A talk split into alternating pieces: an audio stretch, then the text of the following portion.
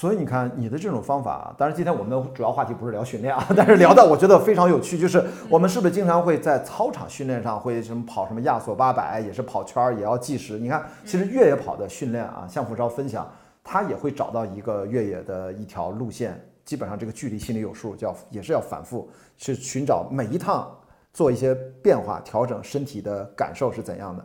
所以这个就就非常有用啊，我觉得这个大家要记住啊。虽然我们今天聊的是。安全的话题，但随便延伸出一个训练，我觉得就是非常的干货，非常的干货。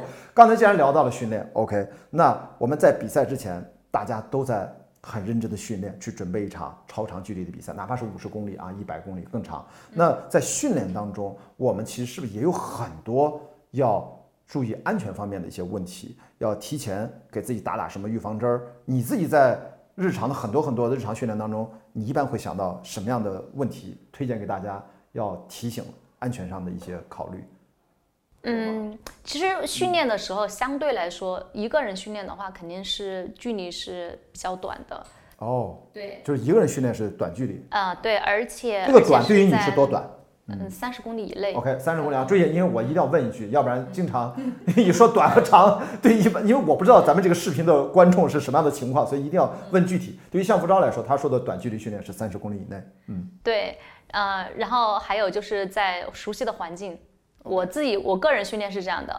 如果说如果说要训练长距离的话，然后拉练的话，我就会跟小伙伴一起啊，对，跟别人一起，而且我会提前，就是不管是有没有人带路一起跑，还是说怎么样的，我都要我提前要下载好轨迹。哦，对，这个太重要了。大家知道我们说的下载的轨迹啊，我们怕很多朋友不清楚，是就比如说我们带的运动的手表，或者你用手机 APP 要提前。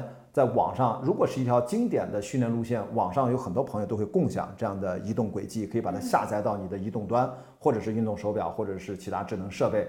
这个是在你导航起到非常非常大的帮助。而且 GPS 这个功能是在没有手机信信号的情况下，其实依然可以使用的，在手机里面。啊，对，而且是要离线，离线。哎，对对对对。那么我刚才为什么问这个问题，就是在我们呃赛前的这种日常训练当中，还是有几个小 tips。刚才向普昭已经说了，呃，注意短距离是可以一个人去训练，而且是要在熟悉的路线上。但凡你如果超长距离，呃，如果要去拉练，比如三十公里以上，那你就要去跟你的小伙伴要结伴。然后呢，你最好如果刚巧又是你一个人，没有小伙伴跟你在一起的时候，你要跟身边的发个邮件、发个信息、发个微信，在群里面跟大家讲一下，我今天去哪儿训练，就。万一遇到什么情况，大家至少知道你去干干嘛了，去哪儿了，要留下你的一个行踪。然后呢，你还要出门的时候，我不知道你训练的时候也会，咱们都是背着越野跑背包嘛？对我，我其实我训练长距离，还有我会根据天气情况，然后配备强装。是的，就跟比赛的要求接近啊。根据你要训练的这个赛段的情况、天气的情况，把该带的都带上。大家知道强装，我们今天不是来讲装备的啊。强装大概你就理解几类，就是。保护你体温的啊，防止你受伤或者紧急处置的，给你补充能量的，简单就是够穿、够吃、够紧急的处置，比如说你哪摔破了、磕着了，你要有一些基本的医疗相关的东西。对，还有一些应急的。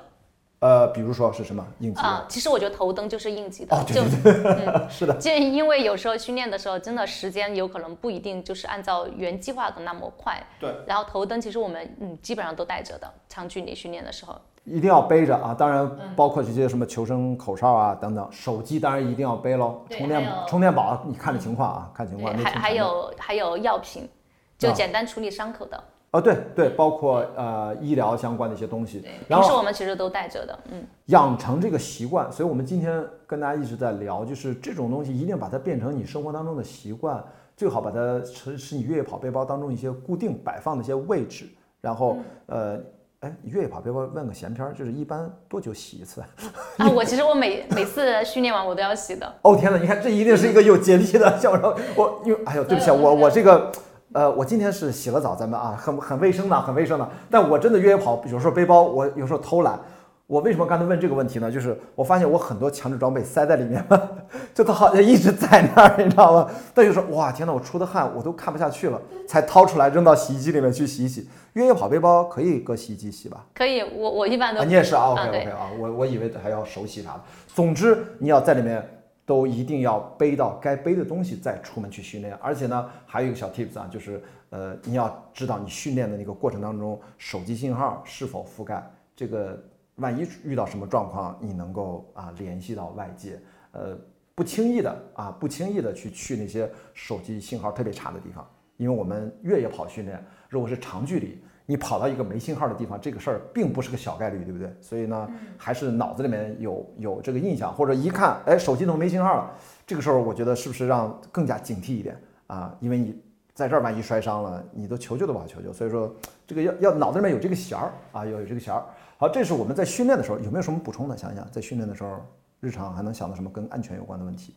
咱俩有没有什么遗漏？嗯，其实我会，嗯，比如说我会有时候针对一场大赛而准备。其实我平时那种小比赛的话，我觉得我很随意的训练。但是某些大赛的话，我会根据它的天气，针对性的训练，对天气情况来训练。比如说港百的时候，我会提前去深圳，因为都是在一月份嘛，天比较冷，感受它的那种湿度。对，我要提前去深圳训练。嗯，对。如果你要去一个我瞎说啊，高海拔什么地儿，对吧？你可能也得找一个。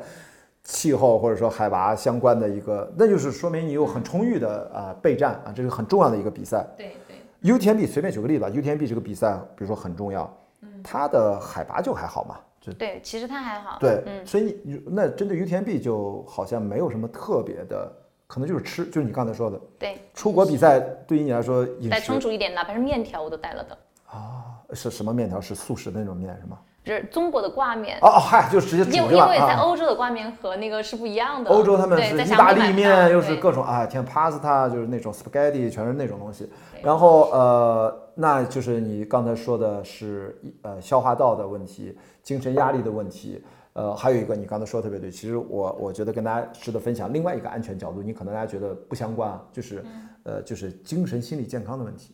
不要因为你热爱一项运动。变成痴迷，变成重度的沉迷，然后给自己造成特别大的心理压力，这个东西其实也是一种身心的损害了。你本来是为了得到身心的愉悦，所以这个呢，我们我当然不是心理咨询的专家，也不是医学的专家，但是我只是提醒一句吧。我们如果大家对这个话题感兴趣，我们以后可以找真正的这方面的专家啊，心理的专家来跟大家去交流。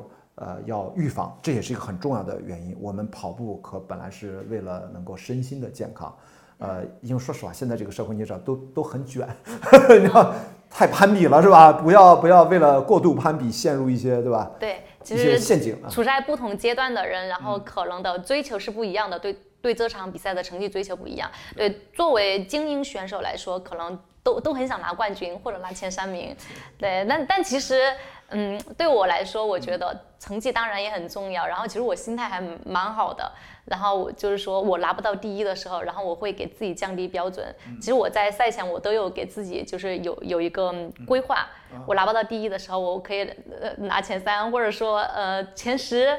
然后就是说，嗯，不会因为。一点点，一点点就挫折，在赛道当中遇到的挫折，因为肠胃问题呕吐啊，或者说呃受伤啊什么的，或者说头灯不亮啊什么的，然而退赛。我觉得我是要坚持完赛的，对我我降低自己的标准，然后我慢一个小时也可以。是，所以说完赛的这个体验还是很重要的。当然我也知道有一些比赛策略，呃，这个我我我不评价，因为我真的不就像我跟你聊天，我才能更。接近的去了解精英选手的内心世界。我经常开玩笑，我们虽然都跑了一个比赛，你看我军人之旅去过四次，但其实呢，冠军七十个小时就完赛了，我要用一百四十个小时。你说我们之间怎么互相交流？咱俩都跑过 UTMB 啊，你完赛多少时间？哦，二十八小时多。天哪，二十八小时。我我完赛四十，反正就是关门前半小时了，四十五还是四十四，搞不清楚。所以你看，我们其实应该跑了一条赛道，但是我们对这个比赛实际上感受可能。天差地远，天差地远。我就是一个 finisher，是一个完赛者的心态。所以，我为什么我们俩今天在这儿聊天？这就是精英选手。你看，他也其实有自己的内心平衡的方法。那我其实相对来说佛一点。但是话虽这么讲，如果你是刚入门的越野跑的爱好者，呃，其实，嗯，你即使佛。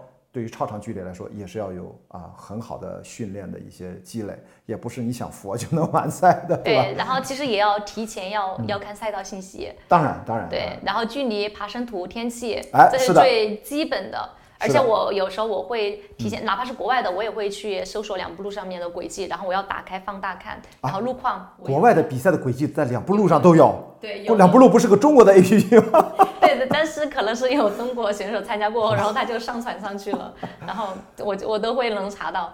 啊，我跟你说，向福昭已经谈到了一个啊，已经进入到比赛这一趴了，他已经开始谈的，你看。